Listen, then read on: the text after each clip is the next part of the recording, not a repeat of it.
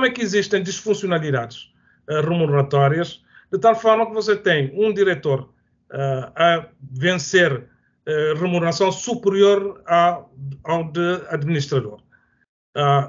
e também na proximidade da remuneração do, do, do governador. É precisamente para fazer o ajustamento ou eliminar essas disfuncionalidades remuneratórias que a decisão foi, foi tomada.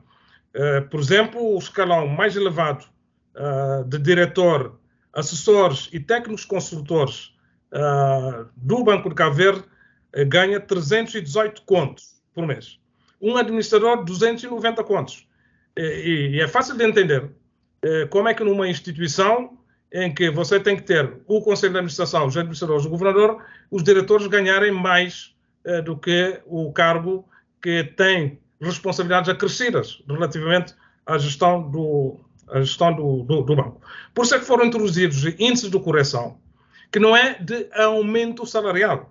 O, o governador passará a ganhar mais 23% do que a remuneração do diretor, portanto, do último escalão do diretor. O administrador passará a ganhar mais 8% do que o do diretor. Portanto, fez aqui uma grande confusão, porque há muita gente que está muito uh, reativa relativamente a esse tipo de questões, sem entender uh, aquilo que é de facto a medida, começa logo uh, a fazer, a, criar essas narrativas. Né? É isto que está em causa. Depois vamos ter que ter em conta que o Banco Cabo Verde é uma autoridade monetária de supervisão.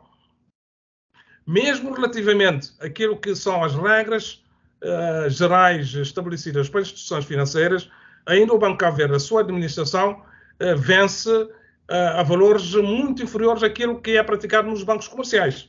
Portanto, a média da remuneração do Conselho de Administração dos bancos comerciais é 580 contos. Média do, do, dos bancos.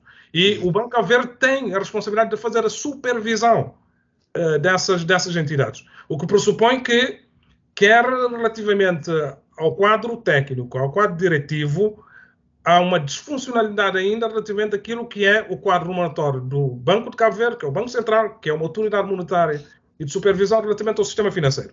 Portanto, para deixar claro que aquilo que se especulou, até números que foram, que foram lançados, uh, multiplicando o valor do, da remuneração do, do, governador por 20% para encontrar o, o, o valor que supostamente querem fazer passar, não, não, não é isso. E para atender to, toda a manobra política que está sendo feita relativamente a esta matéria, eh, transformando uma medida de ajustamento das disfuncionalidades em atualização salarial. Não tem absolutamente eh, essa intencionalidade.